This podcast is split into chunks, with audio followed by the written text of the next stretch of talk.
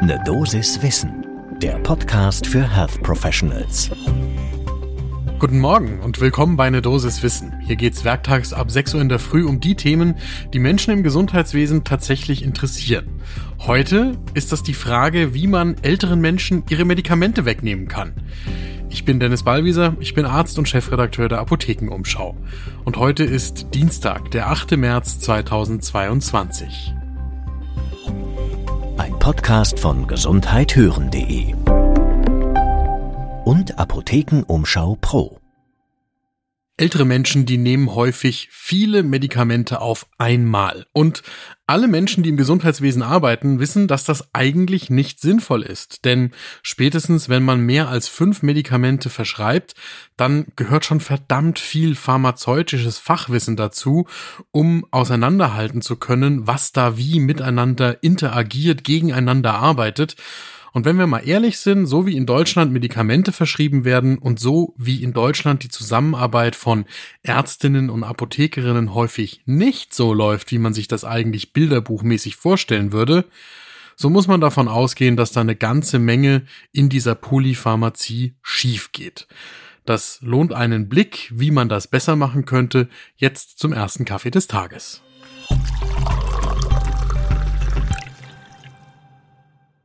Vor der Aufnahme habe ich gerade eben noch einmal nachgeschaut. Also meine 99-jährige Großmutter, die sich einer erstaunlichen Gesundheit erfreut, die ist im Moment bei zwölf parallel verschriebenen Medikamenten.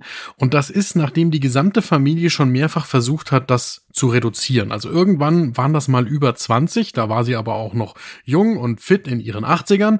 Und mittlerweile, kurz vor ihrem 100. Geburtstag, sind wir runter auf 12. Allerdings das Benzodiazepin Oxazepam, das verschiedene Familienmitglieder schon drei oder viermal von dieser Liste runtergeschmissen haben, das hat's auch in den vergangenen Monaten wieder auf diese Liste draufgeschafft. Das ist auch nicht wegzukriegen. Das steht da immer bei Bedarf zur Nacht und das einzige, was es macht, ist vermutlich die Schlaflosigkeit noch zu verschlimmern. Nun gut. Im Moment ist ungefähr ein Fünftel der Bevölkerung 65 Jahre alt oder älter. Und bei rund der Hälfte von diesen Menschen gibt es eben diesen Zustand der Polypharmazie, die bekommen also fünf oder mehr Arzneistoffe. Das ist natürlich auf der Basis von verschiedenen Diagnosen, die auch jede für sich die Behandlung mit Arzneimitteln rechtfertigt. Aber geschätzt bis zur Hälfte der Patientinnen und Patienten mit einer solchen Polypharmazie bekommt eine potenziell nicht miteinander verträgliche Medikation. Also so, dass Nutzen, Risiko nicht mehr in einem guten, gesunden Verhältnis zueinander stehen. Das kann dann wieder Folgen haben. Stürze, eine kognitive Einschränkung oder vermehrt notwendige Krankenhausaufnahmen, um dann eben Folgen dieser Polypharmazie zu klären. Außerdem ist auch die medikamentenbedingte Morbidität ein zunehmendes Problem in vielen Ländern, so auch in Deutschland. Deswegen sind schon verschiedene Forschungsgruppen auf die Idee gekommen, man könnte intervenieren, indem man eben Deprescribing propagiert, also die Zurücknahme von einmal verschriebenen Medikamenten, so wie das Oxazepam bei meiner 99-jährigen Großmutter. Und die spannende Frage ist jetzt, bringt das was? Die erstaunliche Antwort ist, die meisten Studien zeigen keine großen Effekte. Aber ich gehe gleich darauf ein, warum das gar nicht so erstaunlich ist. Also, zum Beispiel ist da eine Studie im Jahr 2021 veröffentlicht im British Medical Journal. Wir verlinken das natürlich alles in den Show Notes.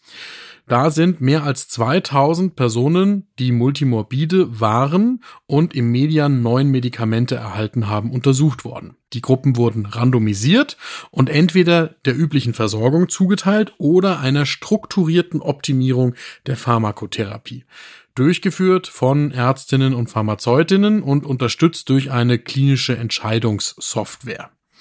Der primäre Endpunkt dieser Untersuchung war die medikamentenbedingte Krankenhauseinweisung innerhalb von zwölf Monaten. Im Ergebnis in dieser Studie 86 Prozent der Teilnehmerinnen und Teilnehmer haben zu Beginn der Studie erstmal eine unangemessene Verordnung aufgewiesen. Pro Teilnehmerin und Teilnehmer sind dann im Mittel 2,75 Empfehlungen ausgesprochen worden und bei knapp zwei Drittel der Patientinnen und Patienten ist nach zwei Monaten auch mindestens eine solche Empfehlung umgesetzt worden. Also mal übersetzt, die hatten praktisch alle irgendwas verschrieben bekommen, was nicht zueinander passt. Dann hat man denen im Schnitt so drei Änderungen empfohlen und nach zwei Monaten war bei zwei Dritteln gerade mal eine umgesetzt. Okay, ich kann das Ergebnis vorausahnen. In der Interventionsgruppe hatten dann 211 Teilnehmer eine erste medikamentenbedingte Krankenhauseinweisung versus in der Kontrollgruppe bei 234. Und das ist nicht signifikant bei diesen Einweisungen oder auch bei den Todesfällen. Aber wie gesagt, das überrascht mich angesichts des Settings nicht. Noch ein Blick auf eine weitere Studie. Aus Schweden, dieses Mal in JAMA Network Open veröffentlicht. Eine clusterrandomisierte Studie, die zu dem Ergebnis gekommen ist, dass ein gründlicher Medikamentencheck mit Anpassung der Medikation bei über 80-Jährigen im Krankenhaus die Inzidenz danach ungeplanter Krankenhauseinweisungen nicht verringern konnte. Also Setting ist so, im Krankenhaus wird die Medikation angepasst, dann gehen die Patientinnen und Patienten wieder in die ambulante Behandlung und dann wird nachgeschaut, ob die jetzt weniger häufig in die Klinik aufgenommen werden müssen und, oh Wunder, das werden sie nicht. Wer schon einmal in einer deutschen Klinik einen Entlassbrief geschrieben hat und da die Medikation angepasst hat und dann kontrolliert hat bei einer Wiederaufnahme, was davon umgesetzt worden ist, den kann das nicht verwundern. Und so ist es auch hier. Entgegen der ursprünglichen Annahme ist die Gruppe mit den Medikamentenchecks in dieser schwedischen Studie nach der Entlassung häufiger wieder in der Notfallambulanz vorstellig geworden gegenüber der Gruppe, bei der man nichts gemacht hat. Ehrlich gesagt wundert mich auch das nicht. Also wenn man da so ein bisschen drin rumfuscht in der Medikation, dann sind die Menschen verwirrt und dann kommt es eher zu mehr Nachfragen und Neuaufnahmen. Soweit, so schlecht dritte Studie aus den USA in JAMA Internal Medicine veröffentlicht. Hat ebenfalls keine positiven Effekte eines Medikamentenchecks durch klinische Pharmazeutinnen gefunden. Also, das waren die Negativbeispiele. Jetzt zu einer Studie mit positiven Effekten aus dem Jahr 2018, aus der man etwas lernen kann. Auch die ist in JAMA Internal Medicine erschienen. Da sind die Patientinnen und Patienten nach dem Zufallsprinzip in drei Gruppen eingeteilt worden. Entweder übliche Versorgung, keine Intervention oder eine Basisintervention, Medikamentenüberprüfung oder, und jetzt wird's interessant, eine erweiterte Intervention. Das heißt Medikamentenüberprüfung, drei Motivationsgespräche und Follow-up mit dem Hausarzt, der Apotheke und dem Pflegeheim. Okay, und jetzt was ist das Ergebnis? Diese erweiterte Intervention, die hatte dann einen signifikanten Effekt auf die Anzahl der Patienten, die innerhalb von 30 Tagen oder innerhalb von 180 Tagen nach dem Einschluss wieder eingewiesen worden sind. Oh Wunder. Man redet mit den Menschen, man redet mehrfach mit ihnen, man erklärt ihnen, worum es geht, man spricht mit ihrem ganzen Behandlungsteam und nicht nur mit einem Kontakt, sondern mit mehreren und hält das Ganze nach und dann hat das tatsächlich eine Wirkung. Also wenn man die Studie richtig macht und wenn die Intervention richtig geplant ist, dann bringt das natürlich was.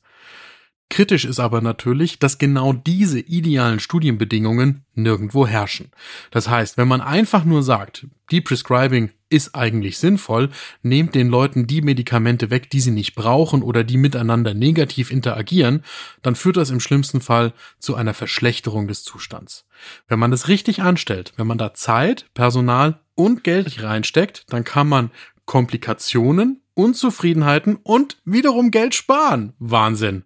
Und das sagt nicht nur ich, sondern das sagen auch die Autorinnen dieser letzten Studie, die nämlich betonen, wie wichtig die Motivationsgespräche mit den Patientinnen und die Folgetermine mit Hausärztinnen, Apothekenteams und Pflegeheimpersonal gewesen sind, um die erneuten Einweisungen zu verhindern.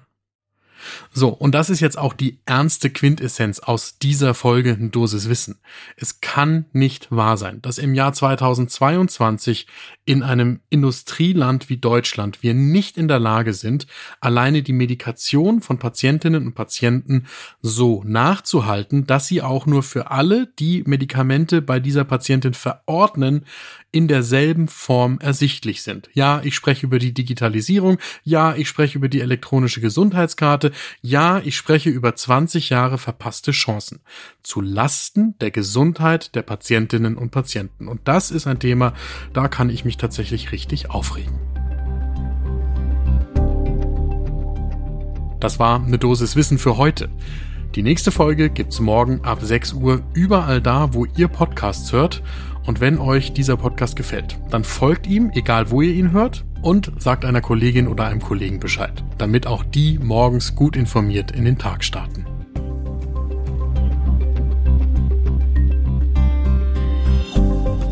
Podcast von gesundheithören.de und Apothekenumschau Pro.